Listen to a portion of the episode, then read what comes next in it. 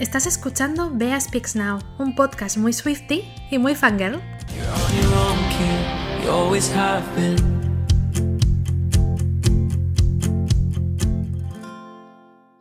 Hola, qué ganas tenía otra vez de estar aquí. Creedme que lo que digo es real, que es verdad. Siento que empiezo todos los episodios diciendo lo mismo, pero es que es cierto.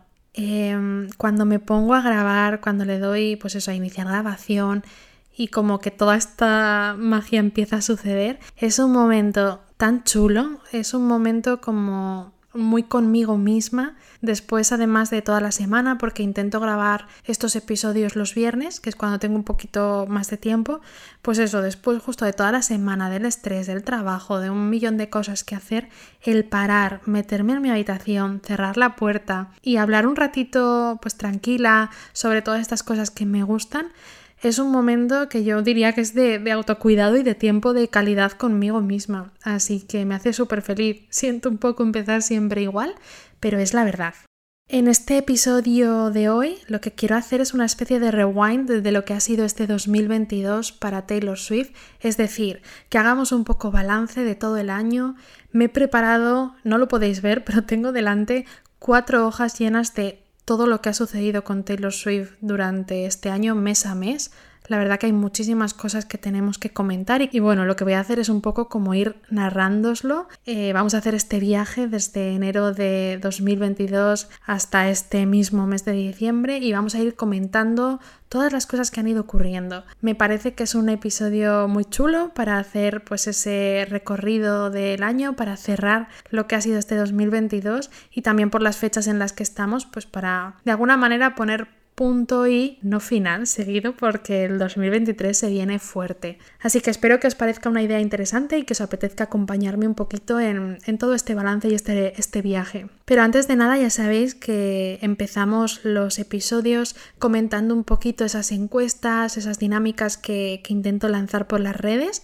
Podéis participar en stories de mi cuenta de Instagram, arroba beaspeaksnow. Ahí siempre uno o dos días antes de grabar un nuevo episodio comparto estas preguntas y os dejo pues ese tiempo para que podáis participar. Y vamos a comentar un poquito qué habéis dicho.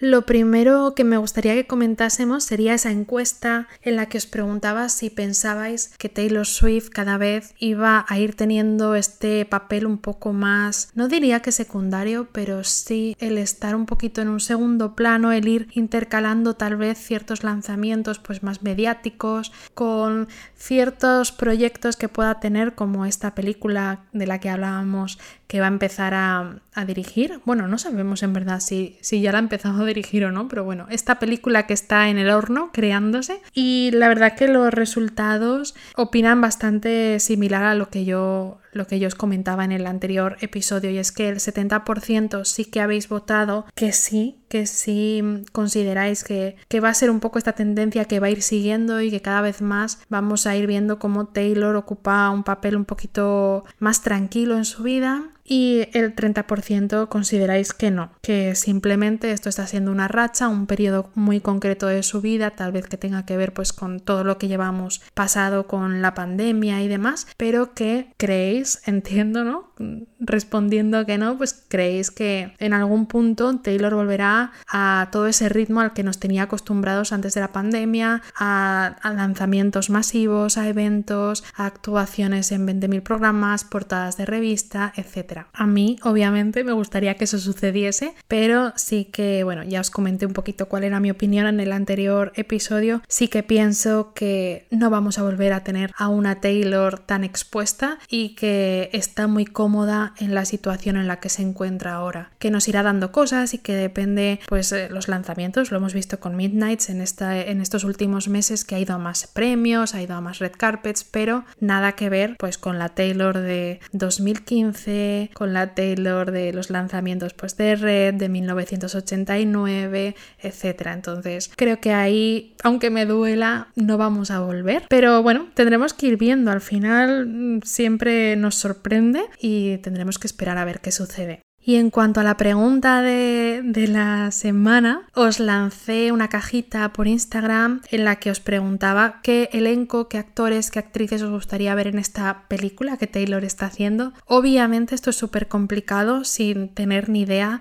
ni del argumento, ni del género del que va a ir la película. Entonces, pues obviamente es, difícil, ¿no? Encajar un elenco que queramos. Supongo que cuando ya tengamos más detalles será mucho más fácil hacer elecciones un poquito más ajustadas. Pero bueno, la verdad que se han repetido muchas respuestas y las vamos a ir comentando. Primero, muchísima gente comentaba que querían verla trabajar otra vez con Dylan O'Brien o con Sadie Sink, que son pues los protagonistas de ese corto de All Too Well. A mí me encantaría porque además creo que los tres han hecho como un equipo muy bonito y que hay mucho cariño entre ellos, pero sí que no creo que, volviese a suceder el que volviesen a coincidir en un proyecto de Taylor. Me parece un poco difícil, ¿no? Que, que vuelvan a coincidir así. Ojalá, ¿eh? Ojalá, pero no creo que suceda. Luego muchísima gente habéis comentado que os gustaría ver a Blake Lively y a Ryan Reynolds, que ya sabéis que, bueno, son grandes amigos de Taylor Swift. Me gustaría muchísimo, la verdad, em, pero creo un poco lo mismo, no creo que Taylor se involucre pues con, con gente como muy de su círculo a la hora de protagonizar. Igual algún cameo o algo así puede ser, pero me parece un poco difícil lo de que vayan a protagonizar la película de, de su amiga, no lo sé, ¿qué pensáis? Pero bueno, varias personas lo habéis comentado.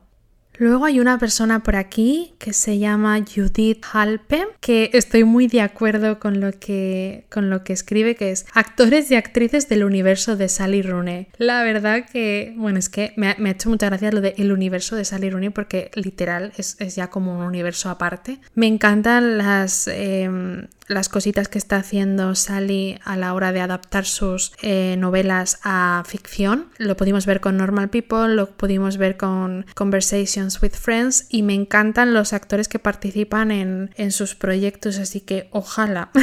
Hablando también, por cierto, de Sally Rooney y que en sus proyectos ya sabéis que participó también Joe Alwyn, se repite muchísimo, muchísimos queréis ver a Joe en, el, en la película de Taylor. La verdad que, que ojalá, ¿no? Ojalá pero me pasa un poco lo que os comento con Blake, con, con Ryan o con Sadie, con Dylan. Creo que Taylor quiere ser tomada en serio dirigiendo su primera película, que van a haber demasiados ojos puestos encima de ella y aunque me encantaría y por la fantasía sería maravilloso, no creo que, que se centre en tener pues a amigos o su pareja dentro del cast. Aunque repito, yo creo que igual un papel pequeñito o como extra en alguna escena o algo así estaría muy chulo, la verdad. ¿Qué más cosas? ¿Qué más cosas habéis comentado? Lo mismo, mencionáis mucho a Selena Gómez, mencionáis a Harry Styles, me meo con esta. Eh, Harry Styles que está también ahí apostando bastante por la interpretación. De hecho, creo que en este 2022 ha estrenado dos películas, si no me equivoco. Y, mm, y no sé, sería rarísimo, ¿no pensáis? Oye, sería fantasía, ojalá, pero sería raro, no creo que suceda. Luego ha habido una persona, soy John 8, que menciona a Jennifer Lawrence. Me encanta Jennifer. Es una actriz que, bueno, yo súper fan de los Juegos del Hambre en su momento y me enamoré de Jennifer, de cómo actúa. Me gusta mucho eh, como actriz, creo que tiene muchísimo potencial y que en muchos más proyectos, más allá de, los Juegos del Hambre, lo ha podido demostrar. Y me encantaría, la verdad, me gustaría muchísimo. Ahora que, que lo menciona John, me pega muchísimo para una peli de Taylor. También mencionáis muchísimo Florence Pugh, no sé si se pronuncia así su apellido, la verdad, pero bueno, Florence es maravillosa, una de mis actrices favoritas de, de este momento. Creo que tiene, bueno, muchísimo talento, así que ojalá me meo de risa porque por aquí Laura Rodríguez pone en mayúsculas, bien en grande, Tom Hiddleston. es que sería fantasía. Yo de verdad, por toda esta fantasía, eh, pagaría millones, pero lo mismo, no creo que suceda. Elizabeth Olsen también se menciona. Sabrina Carpenter, wow, me gustaría muchísimo ver a Sabrina en algún proyecto con Taylor si no es la película, que hagan una colaboración, una canción, algo porque me encantan. También mencionáis muchísimo a Jenna Ortega, que lo está petando muchísimo con la serie de miércoles y wow, me encantaría también, súper chulo verla en este proyecto. Emma Stone, Emma Stone tuvo ahí un pasado con Taylor curioso. No sé yo en qué punto están, pero sería interesante. Y bueno, básicamente un poco eso es lo que más se repite, entonces tendremos que esperar. Yo espero que pronto tengamos más detalles, sobre todo con respecto a de qué va a ir la película, un poco eh, qué tipo de género mm, va a seguir. Yo creo que Taylor tiene preparado algo muy chulo para esta historia y sabiendo un poco cómo cuenta historias y lo buena que es con ese storytelling, la verdad es que creo que nos va a sorprender y nos va a dejar muñecas. Así que bueno, tendremos que esperar. Al final del episodio os cuento un poquito más qué va a pasar en este episodio, en esta semana, con las preguntas, la encuesta y demás, ¿vale? Así que al final os cuento más. Y ahora vamos a ir empezando y arrancando porque como os he dicho, este rewind de Taylor Swift es largo, tenemos muchísimas cosas de las que hablar y no quiero estar aquí 80 años, que podría estarlos perfectamente, pero no es plan, no creo que os apetezca escucharme tantísimo tiempo, así que vamos a empezar. El 2022 se planteaba como un año Swifty como muy potente. Yo recuerdo que, claro, acababa de salir prácticamente la regrabación de Red Taylor's Version. Estábamos ahí con 22 a tope en bucle y además es que lo aprovecharon un poquito desde Taylor Nation y de, todo el equipo de marketing. Lo aprovecharon para lanzar una línea ¿no? de, merch para fin de año con este Feeling 22. Em, bueno, un poco como toda esta campaña que parecía indicar que el 2022 se venía súper fuerte. Claro, tenemos que pensar que cuando empezábamos este año no teníamos ni idea de que Midnights iba a suceder. Era algo que ni siquiera nos planteábamos. Estábamos metidos en toda la era de las regrabaciones, entonces teníamos ilusión por saber que seguramente saldrían una o dos regrabaciones nuevas, pero no teníamos ni idea de que se vendría un disco nuevo. Entonces, bueno, el año empezó tranquilito, a pesar de mm, la fuerza ¿no? de, toda esta campaña y todo este merch para dar la entrada al 2022, el año empezó bastante tranquilo durante los primeros meses. En enero, básicamente lo que tuvimos fueron los primeros chapters de Red Taylor's Version, es decir, estos primeros capítulos que recopilaban canciones de Red Taylor's Version y que mm, se iban subiendo a Spotify. Se subieron varios de estos chapters muy chulos, aunque yo es cierto que no los consumo mucho, no los entiendo mucho. Eso es un poco lo que nos fueron dando durante esos primeros días del 2022. Y el 20 de enero sí que tuvimos una noticia, la verdad, importante y aquí se desataron las teorías y es que se anunció que Taylor Swift iba a ser la embajadora del Record Store Day y básicamente salió este logo, no sé si lo recordáis, que tenía varias estrellas rojas, varias estrellas moradas y entonces yo recuerdo ese momento como de hacer 800 teorías de que en el Record Store Day iba a salir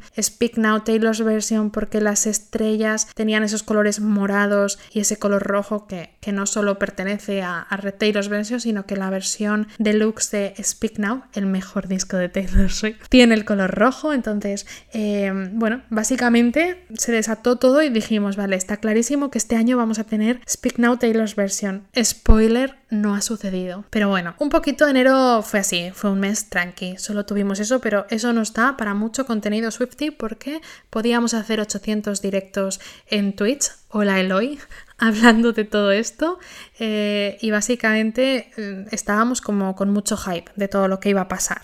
Luego en febrero lo primero que pasó fueron unas fotografías que salieron, no sé si lo recordáis, de Taylor Swift saliendo de un estudio, que iba preciosa, eh, con el pelo lisito, llevaba varias libretas, un pequeño pianito, bueno, eso también dio para un montón de, de, análisis y de teorías, que si el bolso era de la era de Speak Now, porque era un bolso que había salido en unas fotos de no sé qué año, que si los calcetines eran de este color, bueno, la verdad es que mm, no estamos muy bien de la cabeza como fandom, pero fue, fue divertido ese, ese análisis y esa interpretación al detalle de la fotografía. Luego es cierto que, que bueno, pudimos saber que esas fotos, eh, lo más probable, ¿no? Es que fuesen de la grabación de Midnight y que se estuviese ahí cociendo todo esto, pero claro, nosotros no sabíamos nada en ese momento y tirábamos un poco pues por la idea de que era Speak Now Taylor's version y que todo indicaba o todo apuntaba a que era la siguiente regrabación que íbamos a tener. Y el 8 de febrero eh, se anunció que Taylor Swift iba a colaborar otra vez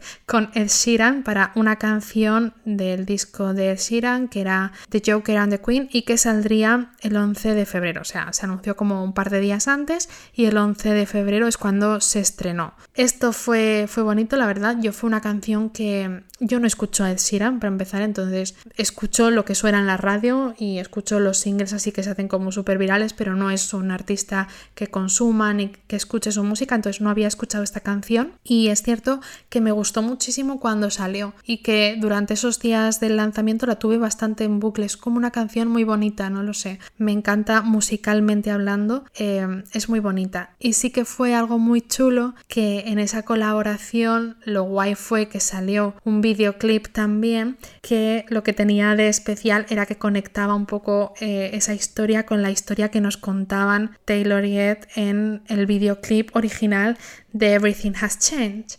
Entonces, eh, la verdad que fue súper chulo, porque bueno, los actores que en este vídeo de la red era de, hace años, eh, pues eran eh, niños, ahora ya estaban en una etapa adolescente y eran los mismos actores. Entonces, la verdad que fue muy bonito y era un poco como que continuaban la historia. Y aunque en ese videoclip no pudimos ver a Taylor, qué pena, porque a mí me habría gustado verla, pero la verdad que fue como un guiño también a, toda esa era de Red Taylor's version y fue muy chulo, la verdad una canción muy bonita. Luego es cierto que ha sido una canción que yo es como que la he olvidado y me he acordado de ella ahora haciendo un poco este balance de todo el año y viendo que había pasado mes a mes, pero pero sí. Y esta fue, por cierto, la primera canción que pudimos escuchar nueva de Taylor en este 2022.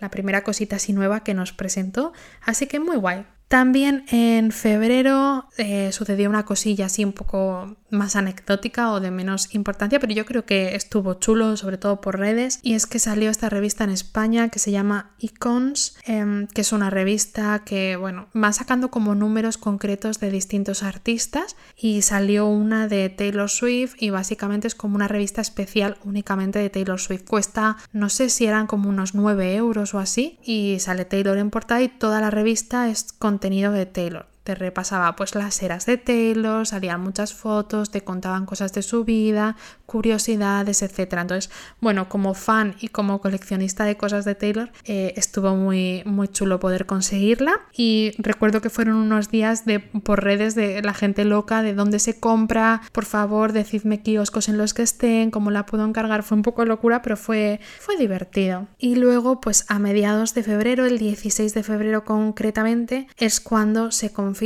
que el lanzamiento que Taylor Swift va a hacer para el Record Store Day iba a ser el vinilo de 7 pulgadas de The Lakes, que es esta canción de folklore y para el que solo, por cierto, iban a haber 10.000 copias en total en todo el mundo, entonces iba a ser como un lanzamiento súper exclusivo y de hecho no sabíamos si iba a llegar a España, si se podría conseguir, fue un poco, un poco locura. ¿Qué pasó con este lanzamiento? Personalmente, claro, estábamos pensando y en nuestra cabeza iba a significar que ese día iba a salir Speak Now Taylor's version o iba a haber algo relacionado con Speak Now o con alguna regrabación que todavía no teníamos. Entonces, claro, fue un poco bajona, no porque el vinilito que salió de The Lakes no sea precioso, que lo es, o porque esta canción en concreto a mí me gusta muchísimo y y me hace mucha ilusión que salga en vinilo, pero es cierto que era un poco bajona porque Folklore ya estaba un poquito más eh, olvidado en el sentido de que Folklore, Evermore ya se habían cerrado un poco esas etapas y estábamos en la era de las regrabaciones o eso es un poco lo que pensábamos en ese momento. Entonces se esperaba algo más relacionado pues o con Red Taylor's version o con Fearless o con las regrabaciones que iban a venir. De hecho yo recuerdo hacer alguna teoría de lo que podía ser a mí me encajaba, por ejemplo, el tener un vinilo de All Too Well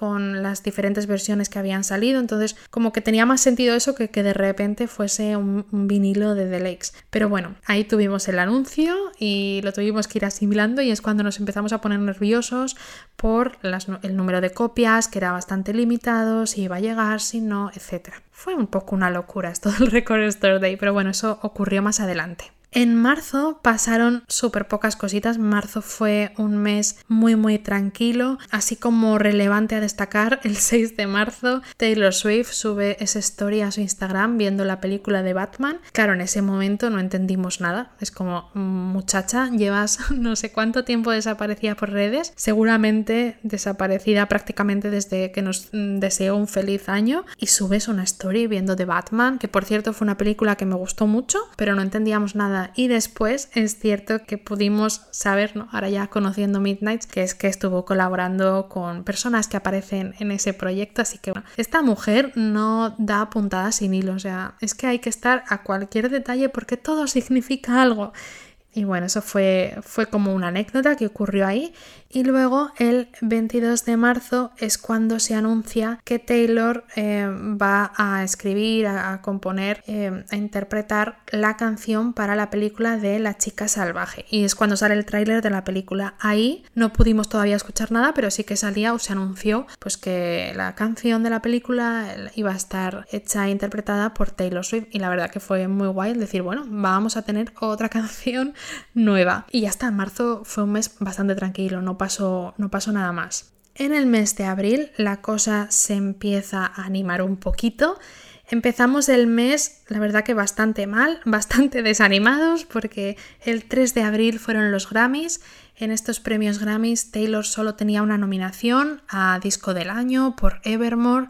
Estaba bastante claro que no iba a conseguir ganar el premio, pero mm, yo sí que tenía cierta esperanza de que fuese a aparecer en la alfombra roja o demás, pero nada, no pasó nada ese 3 de abril, así que fue un poco bajona. Y luego empiezan a salir ciertas fotos, además a raíz un poquito de, todo esto de los Grammys, empiezan a salir fotos de Taylor con Lana del Rey, con Jack Antonoff, todo así un poco como muy misterioso, que en ese momento tampoco entendíamos, pero bueno, se dispararon los rumores de va a haber una colaboración seguro de Taylor y Lana, algo está ocurriendo, eh, pero bueno, no sabíamos para nada que esto iba a ser un easter egg de lo que iba a ser Taylor Swift 10. Em, entonces, bueno, la verdad que fue interesante ver todas esas fotos y se anuncian eh, en este mes también las nominaciones a los Billboard Music Awards. Después, cosas importantes que yo creo que pasaron este mes, sobre todo em, ese 23 de abril, fue el día oficial del Record Store Day. Em, lo que os comentaba, al final sí que se confirmó que iban a llegar algunas copias. La verdad que no se podían asegurar cuántas, pero sí que iban a llegar algunas copias del vinilo de The Lakes a España. Y bueno, el Record Store Day, para quien no sepa lo que es, es un día en el que se intentan lanzar ciertos vinilos exclusivos o especiales en tiendecitas pues más de barrios, a tiendecitas más independientes, de música y demás, no a grandes superficies, aunque sí que es cierto que también eh, se puede conseguir en algunas grandes superficies, pero básicamente se intenta mandar pues a, tiendas eh, más independientes de música para apoyar al final que la música se compre también en estas tiendas y apoyar a los negocios que apuestan por, por la música. Entonces, pues eh, hay como un listado de tiendas que participan en este día, pero que por, por un poquito lo que yo he podido saber es que estas tiendas los que, lo que hacen es solicitar los discos que quieren pedir y que quieren tener, pero que no saben realmente prácticamente hasta el día que es el Record Store Day o hasta el día de antes que van a recibir. Fue un poco locura lo que os digo porque hubo muy poquitas copias em, repartidas por España. Aquí en Valencia, que es donde yo vivo, conseguir a una tienda no sé cómo, bueno, no, no fui yo, estoy mintiendo la verdad, conseguí mandar a mi novia a una tienda porque yo estaba de viaje ese día, volvía de, estar en casa con mi familia porque claro, estábamos, estamos hablando de que esto fue eh, las fiestas de Pascua, Semana Santa, entonces yo volví a Valencia justo el día que era el Record Store Day y conseguí que mi novia, que desde aquí le mando un abrazo enorme porque eh, a la pobre la tengo frita con Taylor, se levantó como a las 7 de la mañana, una locura para ir a la tienda, para hacer cola durante dos o tres horas y ver si estaba o no estaba el vinilo, porque no teníamos ni idea ni de cuántas copias iba a haber, si estaba, ni cuánto costaba, era todo como mucha incertidumbre, pero oye, llegó allí, creo que fue la segunda persona que estaba en la cola y dio la casualidad de que había dos vinilos de The Lakes y se lo llevaron pues el chico que estaba delante de ella y ella se lo llevó para mí me lo consiguió, pero vamos, que es una locura esto del Record Store Day. También decir que, claro, hasta ese día sí que el fandom en general pensaba que Taylor tenía alguna sorpresa más, porque era como si es la embajadora del Record Store Day y sin ser embajadora otros años ha sacado ediciones muy chulas para, para este evento de otros de sus discos, pues pensábamos que igual iba a salir algo más, pero eh, no sucedió. ese fue el lanzamiento que hubo, hubo gente que lo pudo conseguir y que yo me alegré muchísimo de que lo consiguieran y hubo mucha gente que, que no. Una cosa que me da mucha rabia, por cierto, es que haya gente que compre estos discos o estos lanzamientos más exclusivos para luego a los 10 minutos ponerlos en Wallapop o en Vinted o en páginas de este tipo eh, a precios desorbitados. De hecho, a día de hoy aún hay vinilos de, de, este lanzamiento de The Lakes en Wallapop por 200 euros, por 300 euros, una barbaridad. En fin, no comments.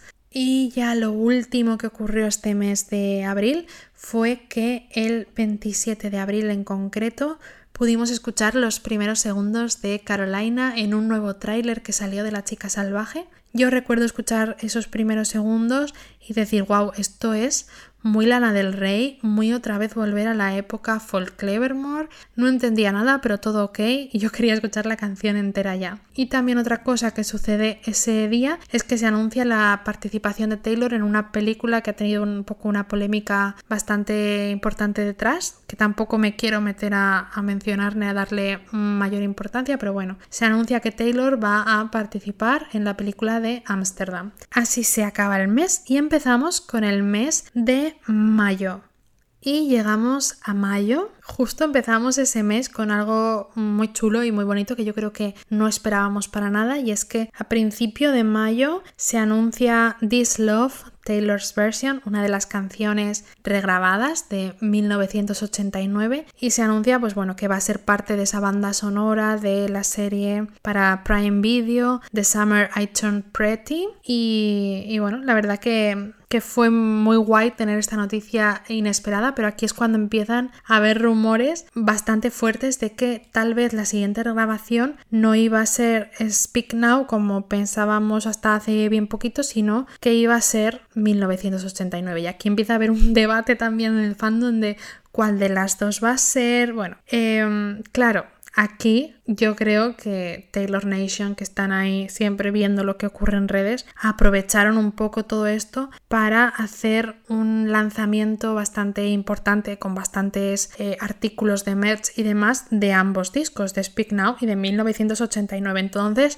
esas teorías que ya empezaron un poquito con el lanzamiento de This Love, de repente se disparan y entonces empiezan las teorías de que va a haber un doble lanzamiento y de que lo que va a suceder es que Taylor va a lanzar el mismo día Speak Now y 1989 regrabados. Y bueno, todo esto culmina con ese 13 de mayo que había como demasiadas cosas que apuntaban a que el 13 de mayo iba a suceder algo. De hecho, Taylor Nation pone una cuenta atrás ese, ese mismo día en la página web. Entonces todo parecía indicar que en ese momento íbamos a tener anuncio del doble lanzamiento o por lo menos de uno de los dos. Y finalmente se vendió un flotador. Es que todavía sigo asimilando la cara que se me quedó. Yo en ese momento estaba tomando algo con mis amigas en una terraza. Estábamos de cervecitas, de chill, hablando de nuestras cosas, pero yo estaba con el móvil pendiente de la hora. Recuerdo que tenía a Eloy eh, en plan... Eloy, por favor, cuando anuncie o pase algo, mándame un WhatsApp o llámame para que me entere. Yo estaba más en mirar el móvil y la cuenta atrás que en la conversación con mis amigas y de repente actualizo en un momento y veo que lo que sale es una colección de merch para verano con un flotador que costaba además el flotador. No sé si eran 60 euros, una cosa que digo, pero es que no entendí, no entendí nada. Mi cara fue un poema Es que ese momento, ahora viéndolo con tiempo, me, mm, río de él y, me hace risa, pero os juro que en ese momento fue muy decepcionante y me sentí muy triste. Así que bueno, fue un poco bajona y seguimos con la bajona. Yo creo que este mes fue, fue bastante bajona en general, a pesar de que empezó bien con el lanzamiento de This Love y con poder escuchar una nueva canción que además eh, a mí me gustó mucho, noté muchos cambios con respecto a la versión original o la primera que tuvimos en su momento y me gustó muchísimo, pero eh, el mes es que fue hacia abajo. Yo creo que a raíz de el día del flotador, que lo podríamos bautizar así, 13 de mayo, día del flotador. Luego el 15 de mayo son los Billboard Music Awards, que ya estaba nominada eh, en bastantes premios, de hecho ganó cuatro premios y no acude a los premios. O sea, yo estaba convencida de que Taylor iba a ir a esa gala y no acude, más bajón todavía. La verdad que fueron unos días bastante bastante raros, pero bueno, todo se soluciona, porque se, anuncia también en esos días que a Taylor le van a dar un doctorado honorífico en la Universidad de Nueva York eh, hacia finales de mayo y entonces bueno, eh, sabíamos que iba a ir a recogerlo, no, yo creo que no teníamos idea de que iba a dar tampoco un discurso ni todo lo que luego supuso eso, pero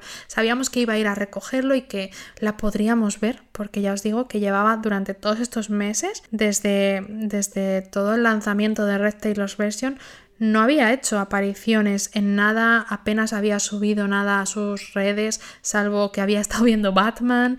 Eh, estaba teniendo un perfil súper, súper bajito, entonces era como, bueno, vamos a poder verla con vida, vamos a ver que está bien. Y la verdad que ese día yo lo recuerdo como uno de los mejores del año en cuanto a contenido Swifty, porque bueno, el, el día 18 de mayo es cuando ella acude a la universidad, además ese día empieza con un TikTok súper chulo de cómo se prepara, no sé, me, pareció muy bonito. Y luego es que el evento en sí dio para mucho, o sea, hizo un discurso súper largo, yo no sé si duraba como 45 minutos, bueno, no sé, iba preciosa, iba de morado, por cierto, que no era por Speak Now, recuerdo que había mucha gente haciendo teorías de va demorado porque Speak Now va a ser el siguiente, la siguiente regrabación, no sé qué, y básicamente era porque era el color de la universidad. Y bueno, dio la verdad un discurso súper motivador, a mí me encantó todo su discurso, entendiéndolo ahora sabemos que había muchos easter eggs de lo que ha sido Midnights,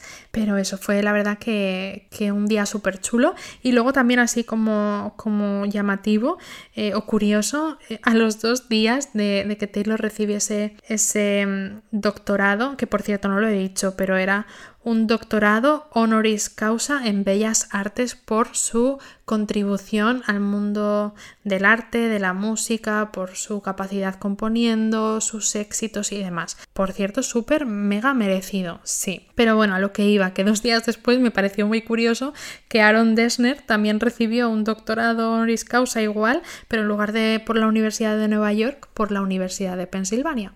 Ok, ok, todo ok.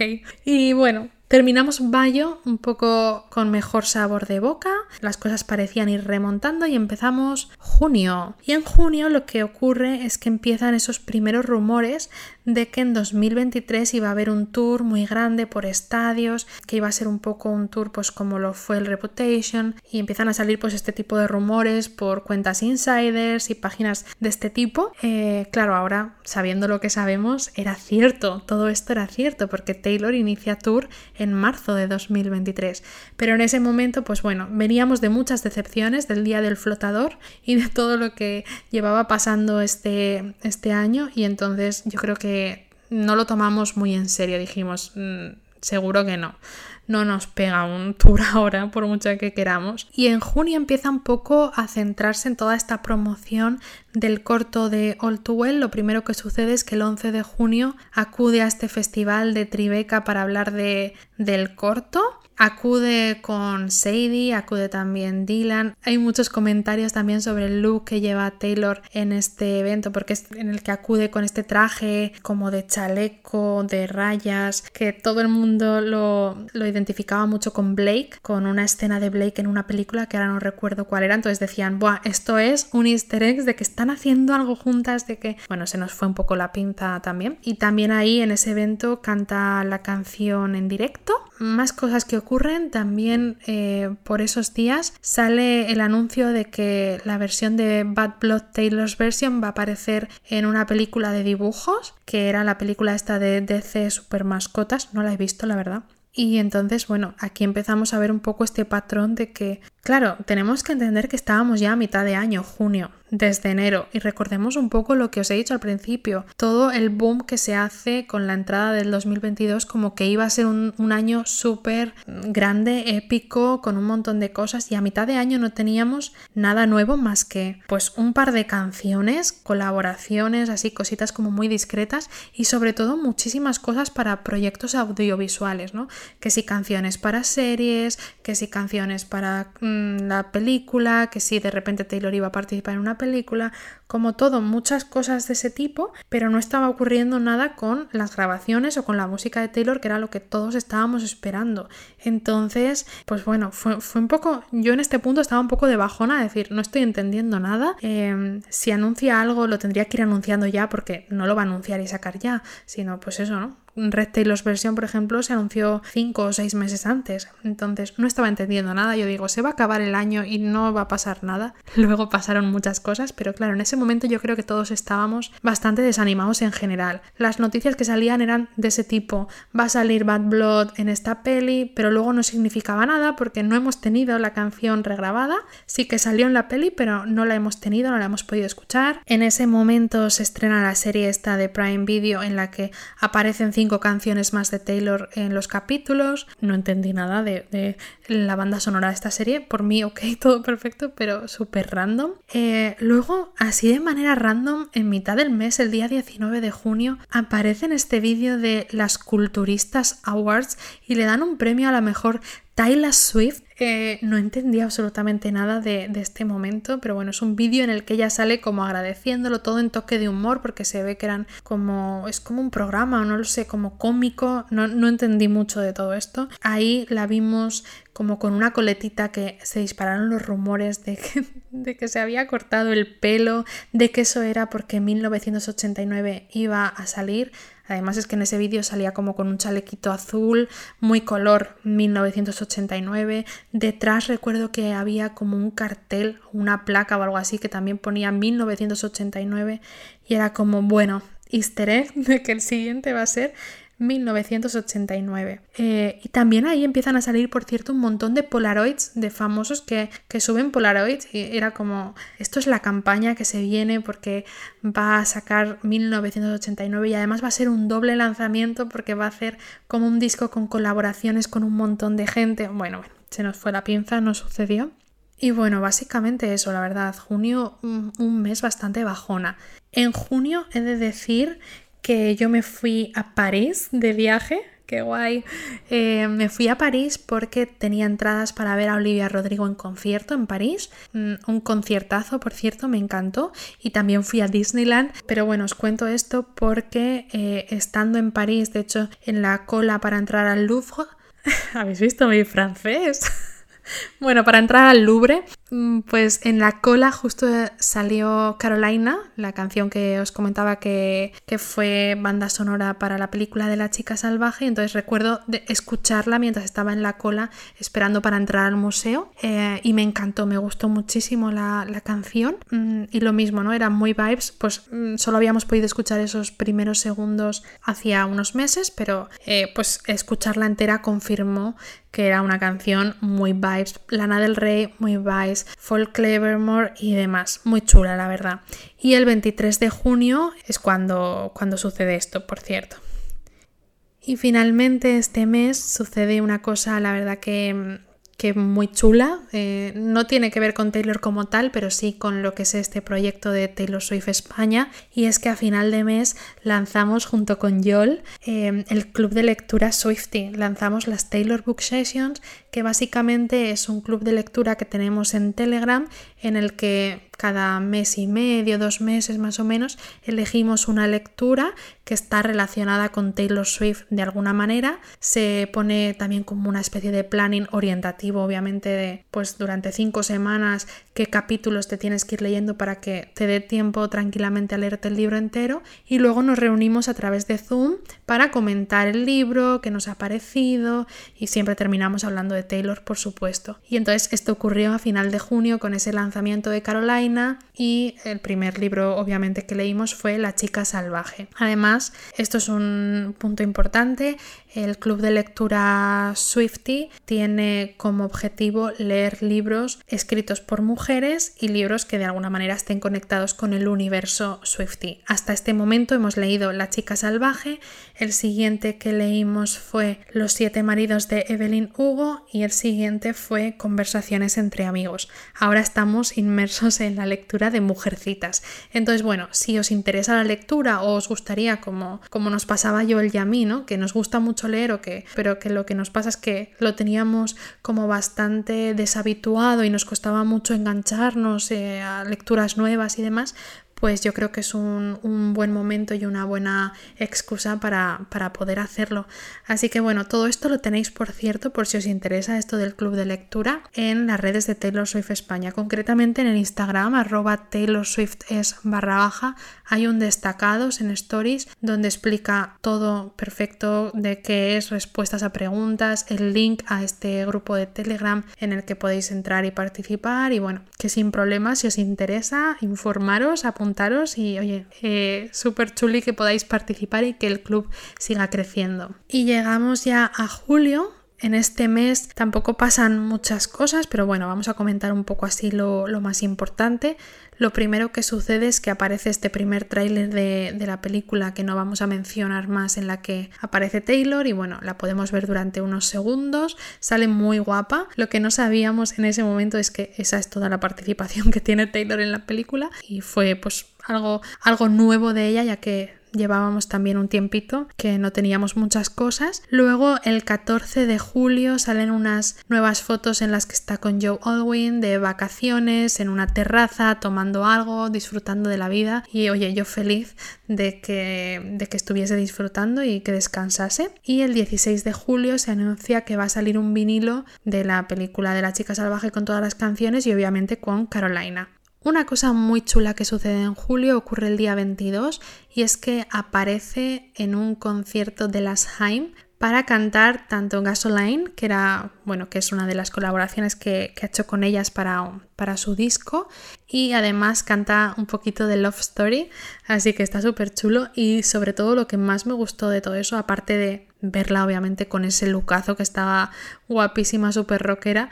Lo que más me gustó fue el TikTok que hicieron, fue súper divertido y, me encantó. Y también aparecen nuevas fotos con Selena Gómez celebrando su cumpleaños. Y aquí es cuando en las fotos eh, aparecen haciendo como el 3 y entonces Nuevos rumores, otra vez el 3, otra vez Speak Now, que es el tercer disco de Taylor, y otra vez rumores de que va a suceder pronto y demás. Otra vez volvemos un poco a estos rumores de lanzamiento de una de estas dos regrabaciones y demás. El 29 de julio es cuando se estrena la película esta de los animales de C Super Mascotas y podemos comprobar que finalmente la canción que se escucha en la película es Bad Plot Taylor's Version, o sea que sí que se regrabó esa versión y también en la película sale Message in a Bottle de, bueno, una From the Ball de Red Taylor Y bueno, cerramos este mes de julio con una polémica, la verdad, bastante agridulce y es que sale esta noticia sobre los famosos que más contaminan por el uso de los jets privados y Taylor Swift aparece como la persona que, que más contamina con su jet.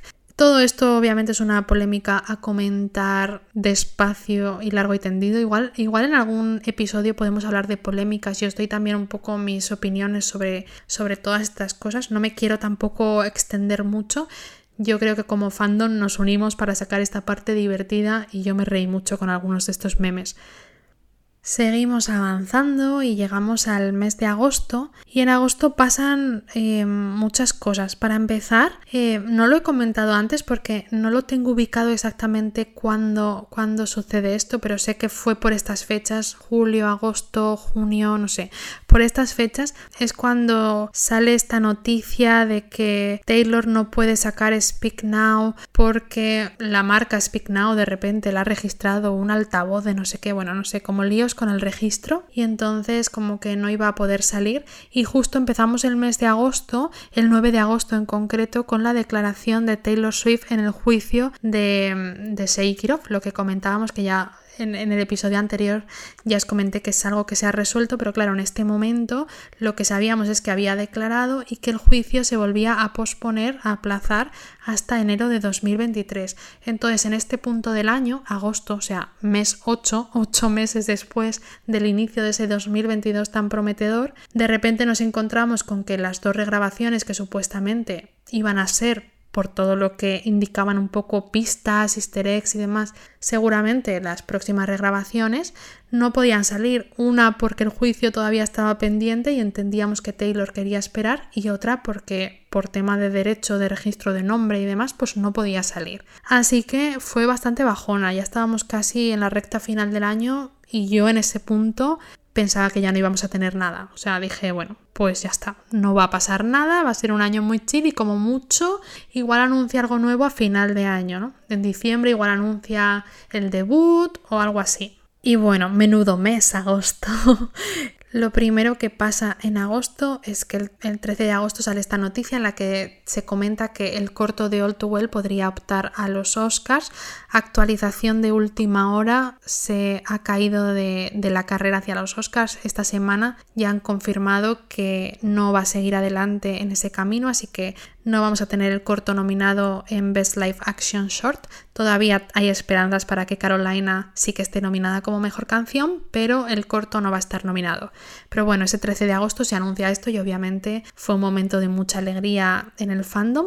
Y la verdad que el resto del mes es bastante tranquilito porque lo único que suceden son cosas que, empezamos a lanzar nosotros. Como fandom, eh, hicimos este primer encuentro en Zoom para comentar la lectura, que fue súper chulo. Eh, yo preparé además esa semana para celebrar un poco el aniversario del Lover, preparé la Lover Week, que no sé si pudisteis participar, pero estuvimos haciendo juegos, listening party, visionado conjunto del documental de Miss Americana, la verdad que fue súper chuli y también tuvimos el Loverfest en Twitch, que básicamente eh, tomamos el canal de Loy en Twitch para juntarnos varios creadores de contenido y celebrar los lanzamientos de Taylor hasta el momento que le pertenecen, incluido Lover. La verdad que fue súper divertido y un ratito muy chulo. Los tenéis todos estos fest que estamos haciendo a través de Twitch en el canal de YouTube de Eloy Covera. Y obviamente lo más interesante de agosto, ya os digo que estábamos en un punto muy desanimados por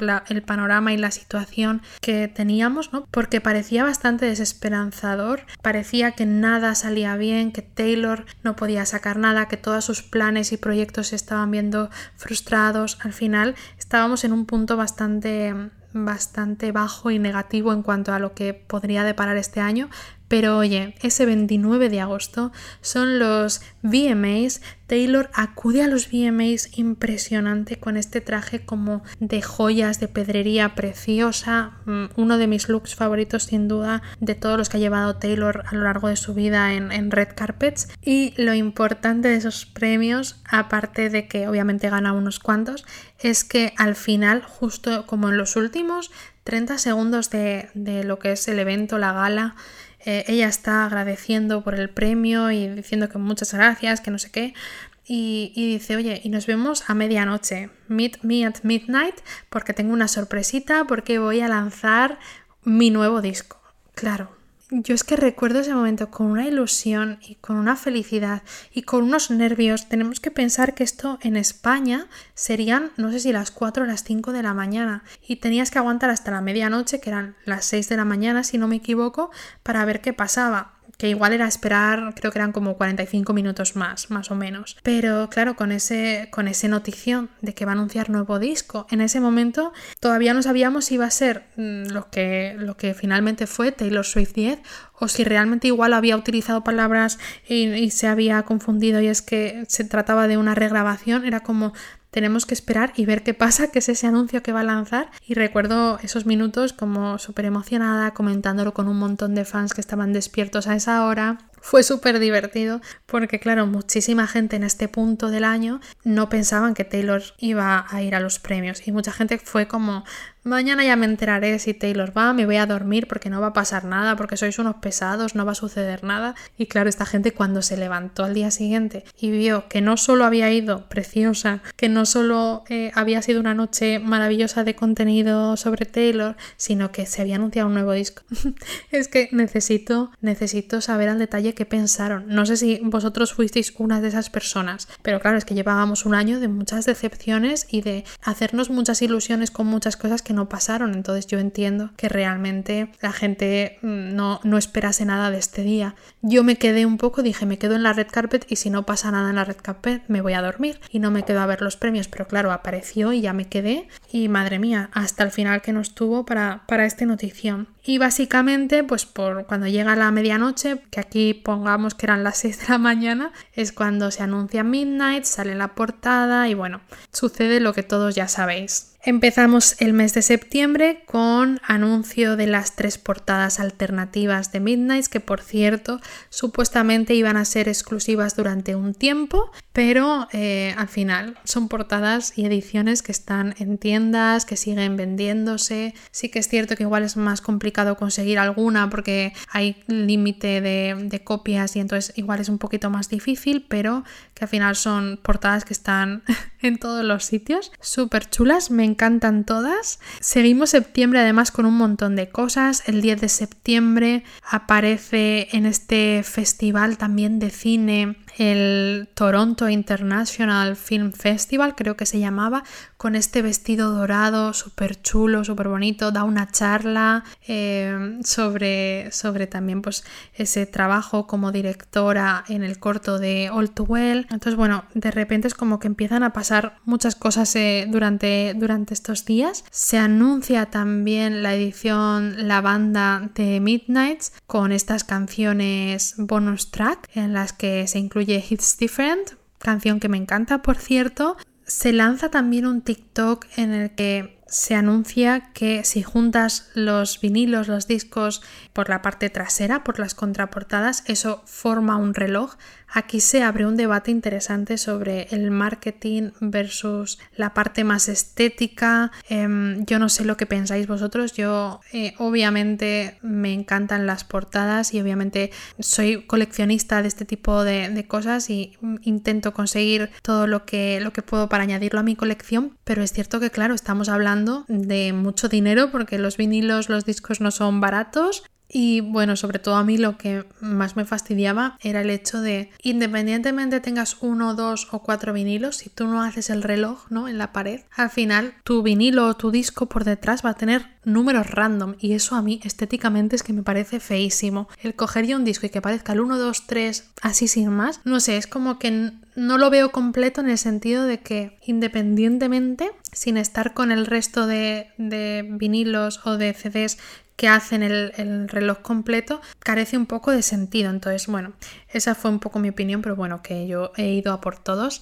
Me compré dos portadas y luego pedí por Reyes Navidad otras dos. No sé si, si habré sido tan buena como para que me lo traigan, ya os lo contaré en el próximo episodio, pero sí. También el 21 de septiembre Taylor acude a, a este evento que era algo así como los Nashville Songwriters Awards o algo así, que al final eran unos premios como un reconocimiento que se le iba a dar en Nashville a su songwriting, a cómo compone y demás. Recuerdo que apareció de negro preciosa con una coleta que además dio un discurso como súper interesante y habló sobre las distintas plumas que ella utilizaba metafóricamente a la hora de componer sus canciones. Eh, la verdad que fue un discurso muy chulo. Y eh, aquí empieza también, madre mía, una etapa con los TikToks a medianoche a las 6 de la mañana.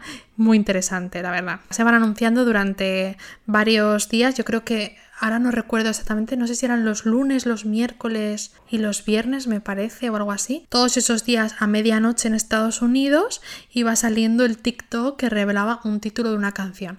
La verdad, la idea es buena, me encantaron los vídeos porque están, divertidos, además son distintos looks, distintos outfits, está como muy chulo, pero se hizo muy pesado. Yo llego a un punto ya que es que me daba igual cómo se llamaran las canciones, era bastante pesado y tedioso tener que estar como esperando tanto. Que se hiciese, sobre todo, yo creo que el problema es que se alargase tanto el ir revelando las canciones. Si al final ese concepto se hace en una semana, por ejemplo, anunciando eh, a distintas horas de medianoche de distintos países el tracklist, ah, yo creo que habría sido más interesante. También sale nuevo merch de Midnights, que sale uno de esos ítems que sale es una pulserita con eh, las eras y los colorcitos de, las distintas eras de Taylor. Me parece preciosa, la quiero, pero no, no me la compré. Y a final de septiembre también se estrena el 30 de septiembre La chica salvaje en los cines de España, que yo fui a ver esa película.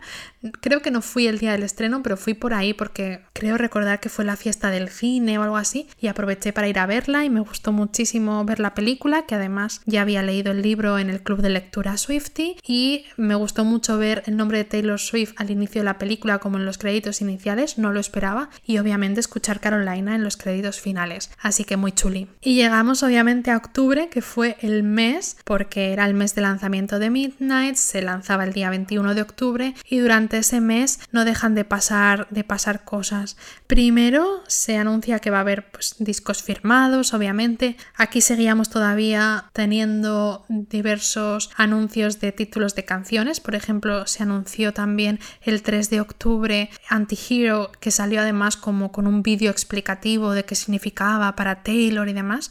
Por lo tanto, pensábamos que podría ser una canción que fuese single. Al final resultó que sí, acabó siendo single. El día 7 de octubre, todavía no, no sé muy bien por qué ocurrió esto, pero bueno, el día 7 de octubre empieza a salir el maratón de los tracklists. Todavía quedaban como varios eh, anuncios de títulos de canciones por salir y ese día de repente dicen maratón, cada hora te vamos a ir anunciando uno. Yo creo que al final esto tuvo que ver porque se estaba filtrando el tracklist y al final perdía un poco la magia. No sé si fue el motivo no, pero bueno, yo creo que fue más interesante como revelarlo todo de golpe. Aquí se revela que va a hacer la colaboración con Lana del Rey, que también fue como bastante épico. Eh, más cositas que pasan en octubre. Se anuncia que la canción de It's Nice to Have a Friend va a salir en una película de una muñeca súper perturbadora. Es una película de terror que se llama Megan y que se va a estrenar creo que en enero. Me parece que el otro día vi el tráiler en la tele y me parece que va a ser en enero. Eh, no entiendo nada de esto, pero bueno, recordemos que estamos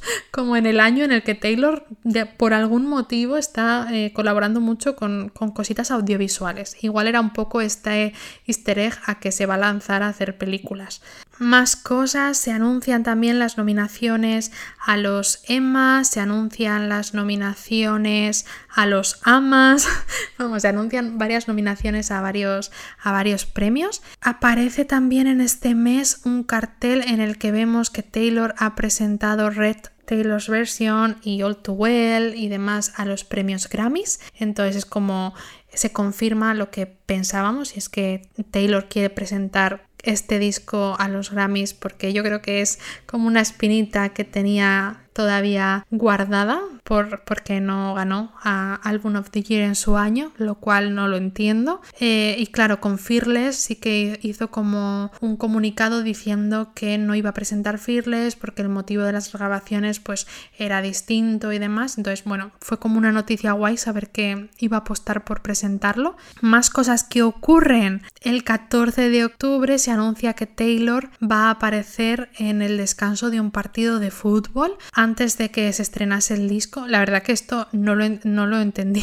no entendí esa estrategia, pero bueno, y que también iba a estar en Jimmy Fallon. Entonces empiezan a salir como em, diversas cositas de lo que iba a consistir esa promoción de Midnights, pero el 17 de octubre ella dice, oye, Os voy a poner las cosas claras para que tampoco os comáis mucho la cabeza. Os presento aquí, subió como un vídeo con un planning de todo, de toda esa semana de lanzamiento. Bueno, iban a ser dos semanas, si no me equivoco. Y en ese planning en el que podemos ver esto de manifest, esta palabra que todavía es como muy misteriosa, no sabemos qué significa, pues nos presenta todo el planning de lo que va a suceder, de este avance que va a salir en, en, el partido de fútbol, de la entrevista en Jimmy Fallon, de bueno, de todo lo que ocurre con este lanzamiento. Yo creo que no me lo he pasado tan bien como analizando día a día ese planning de, de esa semana de promoción de Taylors. Fue súper divertido. Ahí supimos también que Antihero iba a ser el single y también supimos que iba a haber un segundo videoclip. Así que muy guay aunque no sabíamos en ese momento de qué canción iba a ser, pero fue guay. Y por cierto, aquí se lió una gorda con la sorpresa caótica, que todo el mundo decía, va a anunciar tour. La sorpresa caótica va a ser que va a poner las fechas del tour y no terminó siendo eso, terminó siendo eh, las canciones de las 3am Edition, que también es bastante caótico y bastante chulo, pero bueno, sí que es cierto que creo que casi todo el mundo apostaba porque iba a ser el anuncio del tour. Había como muchísimos rumores.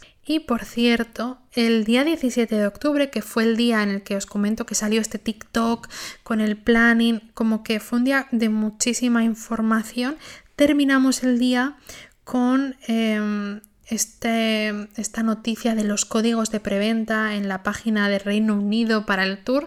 Entonces, aunque no fue un anuncio como tal de tour, que eso sucede más adelante, pues ya sabíamos que iba a haber un tour próximo y la verdad que fue un día, yo este día en concreto lo recuerdo como uno de los más estresantes de, del año para mí personalmente, porque tuve pues que hacer mi vida normal, mi día de ir a trabajar, de todo lo que ocurrió. Aparte de eso, mucha información en ese pequeño vídeo, en esa pequeña foto con el planning, porque había como muchísimas cosas que iban a suceder. Y luego con todo esto del tour que de repente dio lugar a muchísimas preguntas dudas. Bueno, fue un día bastante caótico. Después, em, como un día antes del lanzamiento de Midnight, ese, ese jueves antes de que fuese el lanzamiento de Midnight, nos juntamos Eloy y yo en Twitch también para hacer un evento que era el Meet Me Before Midnight y bueno, un poco como comentar qué esperábamos, qué esperábamos de cada canción. La verdad que fue súper interesante, lo tenéis también en YouTube, por cierto. Y ya llegamos al día oficial del lanzamiento, ese 21 de octubre, en el que no dejan de suceder cosas. Se lanza este pequeño teaser con los vídeos que todo parece indicar, por lo que comenta Taylor que se va a tratar de un disco visual, que vamos a tener como muchos vídeos. Sale el disco, yo recuerdo levantarme a las 6 de la mañana para escucharlo y fue, bueno, una pasada. Eh, me encantó la primera escucha, me emocioné muchísimo. Salió el videoclip de Anti-Hero, tuvimos eh, demasiadas cosas ese día. Tuvimos casi mirar luego las 3am Edition. Recuerdo que ese día había un cartel también en Callao, en Madrid, y que un montón de gente iba a hacerse fotos ahí. Y yo no pude estar porque no soy de Madrid, pero me hizo muchísima ilusión poder verlo. Luego, ese fin de semana en general fue una locura, fue todo súper intenso. Ese domingo hicimos el Midnight's Fest en Twitch, que también fue un evento súper chulo en el que nos juntamos pues con Yol, con JJ, con Marcos de Boy New, Poli, eh, también estuvo Sebas Gemoret, la verdad no sé quién más, ahora mismo me estaré dejando a alguien y lo siento muchísimo, pero bueno, nos juntamos al final como varias personas que crean contenido Swifty en internet para hablar de lo que habíamos sentido con Midnight y un poco primeras reacciones, porque es que esto fue el domingo y el disco había salido el viernes. Luego, el 25 de octubre es cuando sale el segundo videoclip que no sabíamos que iba a ser de Visual y bueno, mi videoclip favorito, no solo porque la canción y el videoclip me encantan, el concepto de que sea como una versión renovada de la Cenicienta me parece maravilloso, pero es que luego el videoclip está lleno de referencias a Speak Now y es como que tiene tantos easter eggs de todo lo que va a suceder que bueno, me encanta. Además es que en el videoclip se escucha un poquito eh, la versión, como se dice?, instrumental de Enchanted y la versión instrumental de Long Live. Bueno, maravilloso. Necesito, necesito que salga ya Speak Now, de verdad. Y también va a Jimmy Fallon, en fin, suceden como muchas cosas. Después, más cosas que pasan en octubre. Como veis, octubre es un mes intenso.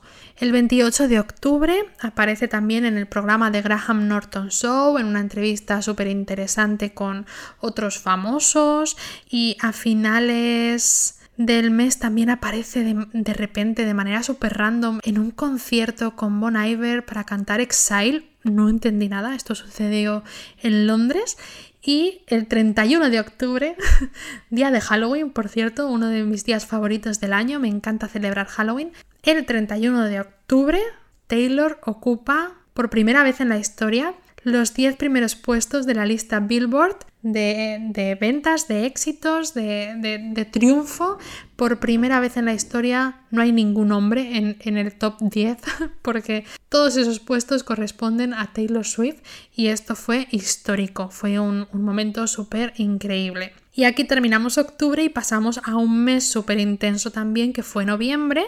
Empezamos el mes, nada, el día 1 de, de, noviembre no nos dio tiempo a recuperarnos de la celebración por lo de Billboard cuando Taylor Swift anuncia el tour con las primeras fechas en Estados Unidos y vemos quiénes van a ser eh, las teloneras, vemos la de cantidad de conciertos por estadios que va a hacer, vemos un poco el concepto del tour, de Eras Tour, vemos que va a ser un tour que va a celebrar un poco pues este momento en el que estamos, ¿no? Todas las eras por las que ha ido pasando Taylor Swift, etcétera. Sin darnos mucho tiempo a procesar todo esto, al día siguiente, el día 2 de noviembre, sale un anuncio para Capital One que va a ser em, como el patrocinador, digamos, del tour de Taylor en Estados Unidos. Y en ese anuncio, en una pizarra ahí de, sin, sin entender o sin venir mucho a cuento, de repente aparece la palabra Barcelona y se disparan las, las alarmas de que esto significa que Taylor Swift va a tener una fecha en el tour en Barcelona. Esto no lo sabemos, pero vamos a confiar en que sea cierto y que la tengamos por España, ojalá. Me parece muy random si no que eso esté ahí, la verdad, así que espero que eh, realmente sea que va a haber fecha en Barcelona. A principios también de noviembre empezamos a ver cómo va a ser ese diseño del escenario, porque por Ticketmaster se va viendo cómo van a ser los escenarios y demás. Y el 7 de noviembre sale el remix de Antihero con Bleachers, que ya os hablé de Bleachers en su momento, un remix que me encanta. También durante estos días no dejan de salir varios remixes, ya, lo sabéis. Cuentas atrás misteriosas en la página de Taylor y remix, remix, remix. Tuvimos 800 remixes, un poco ya harta de tantos remixes de Antihero, pero bueno, apoyando a Taylor en todo lo que haga. Taylor también consigue en noviembre ser la número uno en Spotify en cuanto a oyentes, que hacía un tiempo que, que no lo conseguía, y le arrebató el puesto a Drake, así que celebramos también. Y eh, en este mes que parecía que igual iba a ser un mes más tranquilo y demás, de repente Taylor dice, no mi ciela, aquí tenemos un montón de cosas que hacer. Lo primero es que el 13 de noviembre ella acude preciosa a los EMAs en Alemania, divina, eh, sorprendida por el look que llevó a la red carpet. Em, sigo todavía como recuperándome. Y el 15 de noviembre se anuncian las nominaciones a los premios Grammys en las que sabemos que Taylor al final ha conseguido cuatro nominaciones, que no están nada mal. Em, ya hablaremos de todo esto más adelante porque ahora empezaremos el año con toda esta temporada de, premiaciones y demás, así que habrá tiempo de, de hablar de todo esto más tranquilamente. Y más cositas que ocurren el 16 de noviembre, pasan cosas interesantes sobre Midnights en España y es que finalmente se anuncia que es disco de oro en nuestro país y que entre las ciudades que más están escuchando el disco se encuentran Barcelona y Madrid, en plan a nivel mundial. O sea que aquí hay muchos Swifties que estamos amando este lanzamiento y que no paramos de escuchar Midnights. Y bueno, terminamos el mes con un poco mezcla de emociones. Por una parte, el 17 de noviembre se cancela la venta de entradas del tour. Esto ya lo hablamos en algún episodio anterior, ¿no? Toda esta polémica con Ticketmaster se cancela, se genera ahí una, una gran polémica en redes. Em, la verdad que fue un momento bastante, bastante triste. Pero bueno, ya sabemos que todo esto, os lo conté en el episodio de la semana pasada, está más o menos resuelto, así que cruzamos dedos. El 20 de noviembre son los American Music Awards y Taylor aparece en el evento un poco por sorpresa. Yo creo que no esperábamos, o yo por lo menos no esperaba que fuese a aparecer, porque claro, Primero, veníamos de toda esta polémica con Ticketmaster, entonces yo pensaba que no quería exponerse a la prensa y demás. Y segundo, es que ese día mágicamente empezaron a aparecer como fotos random de Taylor haciendo como charlas sobre All Too Well y demás con fans y demás. Y yo dije, bueno, pues está en otra cosa, está en otra promoción, como algo más tranquilo y no creo que se presente a los premios, pero oye, apareció en los premios, preciosa, con la melena súper rizada, muy era Speak Now otra vez, es que está presente en todos los lados. Así que fue muy guay poder, poder verla en esos premios. Y luego ya terminamos el mes con Taylor entrando por primera vez con este Midnights en la lista de los 40 principales aquí en España, que es del 40 al 1, uno de los programas más escuchados en radio y entró Anti-Hero, además como la entrada más fuerte de la semana, así que muy muy guay. Y el 30 de noviembre, que es cuando salió el Spotify Wrapped, se dio a conocer que Taylor había sido la artista número uno en cuanto a artistas más virales a nivel mundial, así que celebramos muchísimo. Fue súper interesante esto del, del Spotify Wrapped, a mí me interesa siempre muchísimo como saber a final de año que he escuchado más, que menos y tal. Obviamente Taylor fue mi artista más escuchada y me hizo gracia que se colasen canciones como You Are On Your Own Kid en mi top de canciones más escuchadas. Creo que fue mi segunda canción más escuchada. La primera fue All Too Well Taylor's Version. Y claro, tenemos que tener en cuenta que es que Midnights había salido hace muy poquitas semanas, o sea que en tan poco tiempo ya mm, yo estuviese tan obsesionada con esta canción es para preocuparse un poco. Y llegamos por fin al mes de diciembre, último mes del año, mes en el que todavía estamos, así que todavía pueden pasar cosas que no me dé tiempo a comentar mientras estoy grabándolo, porque no hayan sucedido, ya veremos. Básicamente el mes empieza con esta demanda de los fans a Ticketmaster, se da a conocer que varios fans van a demandarlos, así que oye, apoyamos completamente que se revise ahí qué está ocurriendo porque hay cosas turbias. También en diciembre ocurre todo lo que comentamos en el episodio de la semana pasada, el detrás de escenas de All Too Well, se conoce que Taylor va a dirigir una película, se sabe que el juicio de Shake It Off eh, por fin ha terminado y que ya puede sacar la regrabación, se conoce que se ha llegado a encontrar una manera de que el tema del tour se solucione y que esas entradas pendientes vayan a parar a fans. Es el cumpleaños de Taylor. Bueno, todo esto que no me quiero repetir sucedió en diciembre y ahora tenemos que esperar a ver cómo termina este año finalmente y qué cositas nos depara este 2023. Qué ilusión, la verdad. Y haciendo ahora un balance después de todo lo que hemos ido comentando, sí que creo que fue un año que empezó con muchas expectativas, Creo que el motivo de que fuese el 2022 con ese 22, pues igual nos hizo poner demasiadas esperanzas en muchas cosas que luego no fueron realidad, no sucedieron. Em, es cierto que empezamos el año como muy tranquilos, que hacia mayo tuvimos ahí el pico de más desmotivación porque nada parecía salir bien, todo parecía frustrarse, parecía que Taylor además estaba atravesando una época muy difícil en la que todos sus planes se iban al traste, no podía sacar regrabaciones, no podía hacer cosas nuevas y, la verdad que eso yo creo que llegó un punto en mitad de este año que nos afectó porque parecía que nada salía o que las cosas que parecía como muy claras por easter eggs como muy claros de repente no eran nada, se quedaban en nada. Pero es cierto que luego esa segunda parte del año, a raíz de ese discurso en la universidad, fue hacia arriba Em, un discurso súper motivador que yo creo que nos dio un poquito de venga, esperanzas, las cosas pueden salir bien y luego pues con todo lo, lo último que ha ido ocurriendo, especialmente obviamente con el lanzamiento del disco nuevo que no esperábamos para nada, jamás habría pensado que íbamos a tener un disco nuevo en mitad de las regrabaciones. Jamás habría pensado que ya se iba a anunciar un tour así como tan rápido, o sea que de repente han pasado muchísimas cosas nuevas y en los últimos meses hemos tenido a Taylor en un montón de premios, con un montón de looks maravillosos, así que feliz, feliz con todo lo que ha sido este 2022.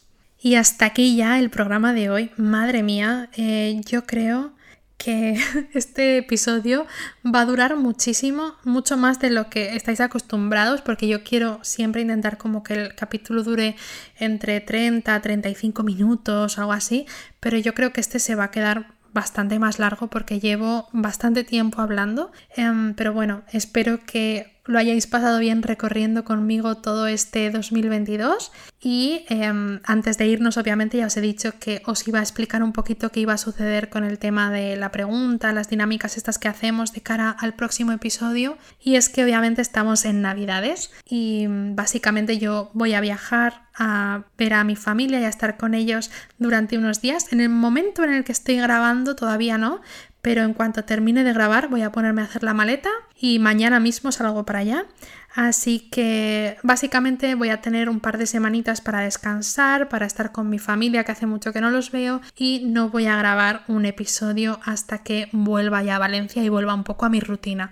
Por eso no tendremos capítulo nuevo hasta la vuelta de las navidades, ¿vale? Ya os informaré por, por redes para que estéis atentos y podáis escucharme cuando regrese el podcast en 2023. Pero sí que quiero lanzaros una pequeña pregunta y así lo comentamos a la vuelta, ¿vale? Esta vez no va a haber encuesta como tal, pero sí que va a haber una pequeña pregunta que es que me contéis qué cositas os han traído los reyes, Papá Noel y estas cosas que suceden en Navidad. Si habéis tenido algún regalito Swifty, em, pues que podáis contármelo y compartirlo conmigo. Y yo también os contaré a la vuelta si finalmente yo he sido buena como para que me traigan también alguna de estas cosas que he pedido. No lo sé, no las tengo todas conmigo, pero espero que sí. Así que esa es la pregunta, la tendréis en las stories de Instagram de mi cuenta arroba beaspeaksnow, así que podéis dejarme ahí las cositas. Ya sabéis que esta pregunta la pondré un poquito antes de grabar el, episodio, así que ya la pondré después de las navidades y demás para que también podáis decirme si en Reyes y demás habéis recibido algún regalito. Y nada, nos escucharemos en 2023.